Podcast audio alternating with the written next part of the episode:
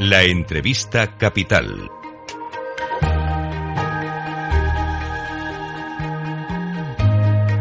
Luis Vicente Muñoz. Imaginemos que el típico extraterrestre despistado aterrizara en un país terrícola donde una ministra de su gobierno es capaz de llamar capitalista despiadado a un empresario cuya empresa genera más de 600.000 empleos directos e indirectos. Y encima le tacha de indecente que se está llenando los bolsillos con la crisis económica. Un país que tiene un presidente del gobierno que dice que si los empresarios se quejan es que sus políticas van por buen camino. Un país en el que la solución de cualquier problema que se aporta desde diversos sectores de su gobierno es siempre la misma, controlar los precios y distorsionar el mercado. Quien escribe esto es una persona de prestigio, doctor en economía por Harvard, consultor internacional para diversas organizaciones como la OCDE, la Unión Europea, el Banco Mundial, Premio Rey Jaime I de Economía. Incluso este mismo año, el proyecto que dirige Economía en Tiempo Real ha conseguido el Premio Nacional de Colaboración Público-Privada en Investigación e Innovación que concede la Generalitat de Cataluña. Hablo de don José García Montalvo. Don José, profesor, muy buenos días. Buenos días. Lo que he leído es un texto que acaba de escribir usted en la prensa económica. Da la impresión de que está explotando usted, está cansado de lo que está viendo en España. Bueno, yo creo que lo que está sucediendo tiene unas consecuencias que a veces las vemos y que no son tan, como decía, un extraterrestre que aterrizara en la Tierra no lo vería tan raro. Mm, pero lo es, ¿no? Yo creo que, no sé de ningún otro país donde un presidente del gobierno se dirija a los empresarios y diga que si a ellos les va mal o si se quejan eh, es porque está haciendo bien las cosas. No, mm, no se me ocurre ningún país donde suceda esto. Pero usted, profesor García Montalvo, observa la economía. No estamos hablando solo de palabras, estamos hablando de algo que sí que está produciendo efecto, impactos en la economía española, ¿no? Sin duda, digamos, cualquier la forma en la que el gobierno percibe al empresariado o la forma en la cual el gobierno polariza o contrasta al empresariado con las clases populares que a veces eh, utiliza estas expresiones, desde luego no favorece el que los empresarios sientan que se percibe que ellos hacen una cierta labor social, como de hecho están haciendo, ¿no? Si esto es preocupante, quizás lo más preocupante es que haya población que le compra al gobierno ese discurso, que le cree ese discurso. Bueno, si no, no se utilizaría este discurso. Yo, lo, yo creo que polarizar no es la forma de, ir hacia adelante en, en, ningún caso, ¿no? Cuando yo utilizo, cuando en lugar de hablar de desempleo, que es lo que siempre hemos hablado, hablo de desigualdad, que básicamente no lo digo yo, él lo dice Piketty, por lo tanto, eh, ya tiene una, una, justificación más que eh, la desigualdad en España o la diferencia de desigualdad en España con respecto a Europa proviene de la tasa de desempleo que tenemos y esa desigualdad no ha crecido en el tiempo, por más que nos digan, el INE por lo menos dice que no ha crecido desde la crisis financiera como, como algunos pretenden, eh, pretenden que, que, que creamos, pues claro, cuando alguien dice que la desigualdad es el mayor problema de España, en lugar de decir que es el desempleo, lo dice porque cuando tú dices desigualdad, dices que unos ganan mucho y otros ganan poco. O, lo, no lo dices, pero lo implicas. Ah, cuando la realidad es que unos ganan y otros no ganan porque están desempleados. Entonces, yo este cambio de, durante mucho tiempo hemos hablado de, del problema importante de España, que es el desempleo. Y hemos, y porque es un problema fundamental, porque tenemos una tasa de desempleo inaceptablemente alta de media y, que no hemos sido capaces de, reducir. Cuando transformamos eso en un problema de desigualdad, que al final es la misma, es el mismo problema con otras palabras distintas, con unas connotaciones distintas, a mí me preocupa por qué lo hacemos.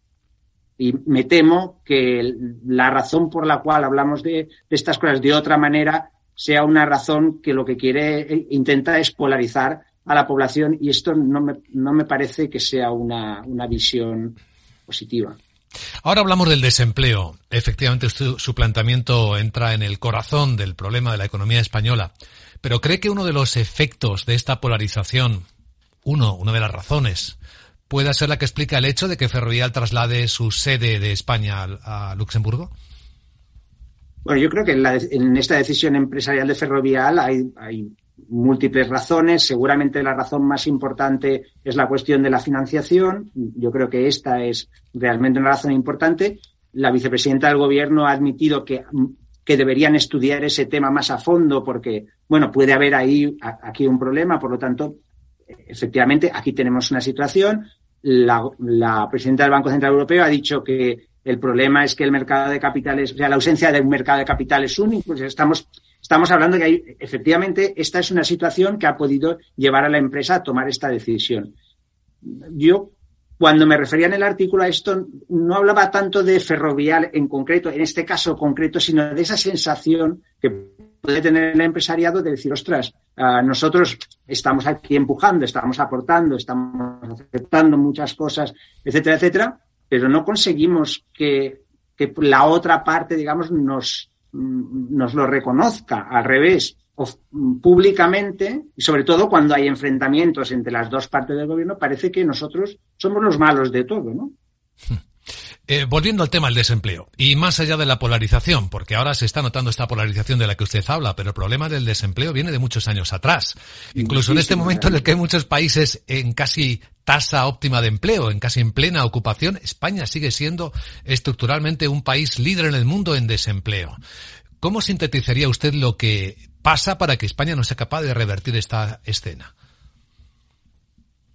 Mm, yo no, yo no soy capaz, y mira que durante muchos años eh, hemos tenido este problema y has mirado a este problema muchas veces, ¿no? Y has intentado pensar, no soy capaz de ver cómo se podría resolver, porque es, es, algo muy estructural. No puede ser que una economía tenga, en los buenos momentos, tenga una tasa media de desempleo que ronda entre el 8 y el 10%. No, no, no es razonable.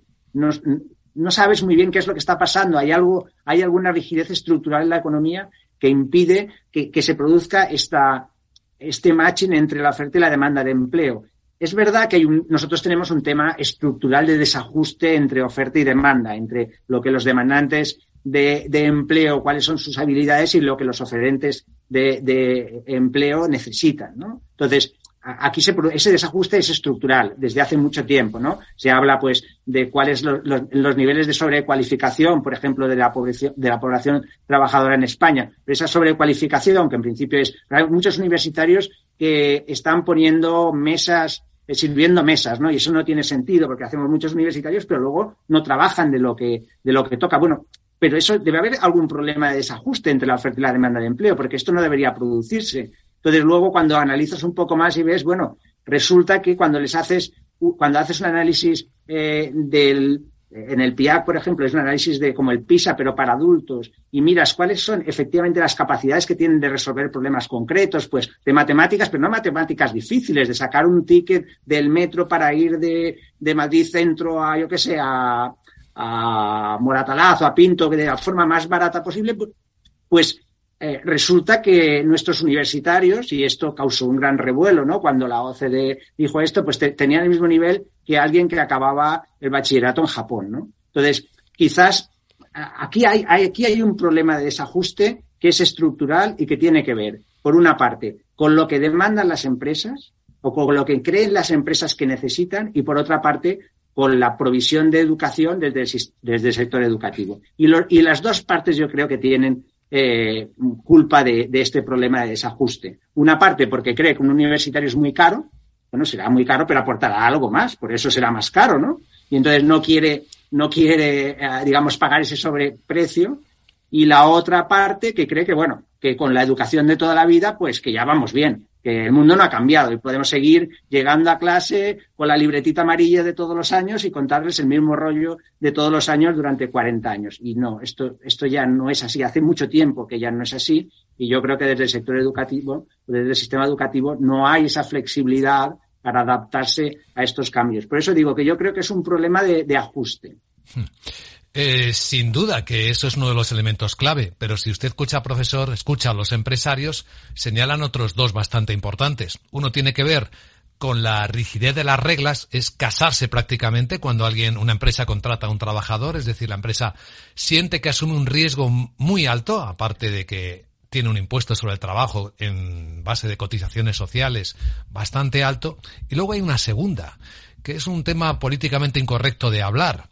Pero en España no avanzamos en productividad desde hace muchos años, incluso estamos bajando. hay una realidad, mm. más allá del absentismo laboral. Y es que los eh, profesionales españoles, los empleados, no producen, no mejoran su productividad. Eh, el, yo, el tema de la productividad es un tema crítico, sobre todo porque en el caso español, durante muchos años hemos tenido una productividad eh, decreciente. O sea, en la, en la época maravillosa del boom de los 2000, la economía crecía, pero con productividad decreciente. Con lo cual, bueno, ya sabes que eso está destinado al fracaso. Si la productividad no crece, una, una economía o una sociedad no, no, se puede, no puede mejorar su calidad de vida ni su nivel de vida en el largo plazo. Eso está clarísimo. Mira que los economistas nos ponemos de acuerdo en muy pocas cosas, pero en esa sí que nos ponemos de acuerdo. Entonces, pero aquí el problema no es, o sea, el problema es no solamente los trabajadores, es que la organización de la empresa tampoco es la adecuada en muchas situaciones. Por ejemplo, España tiene mucha pequeña empresa y mucha mediana empresa. Las grandes empresas son muy eficientes. Cuando tú haces un análisis comparativo de la productividad de grandes empresas frente a pequeñas empresas o pequeñas microempresas y, pequeñas empresas, ves que la productividad de las grandes empresas es razonable, ¿eh? dependiendo de los sectores, ¿eh? ahí hay diferencias pero la productividad, tenemos mucha pequeña empresa que no crece, ¿vale? Que no se convierte en gran empresa y que tiene una productividad baja.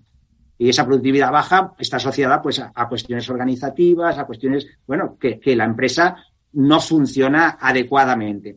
Pero también es verdad que la regulación marca unos, dificulta que algunas empresas quieran crecer. Sí, es una reflexión yo creo que más que oportuna en este momento. Le agradecemos a don José García Montalvo, catedrático de la Universidad Pompeu Fabra de Barcelona, que haya compartido estas, este análisis, estas reflexiones hoy en Capital Radio. Muchas gracias, profesor, y le deseamos un buen día. Gracias a vosotros, buen día. Capital, la Bolsa y la Vida, con Luis Vicente Muñoz.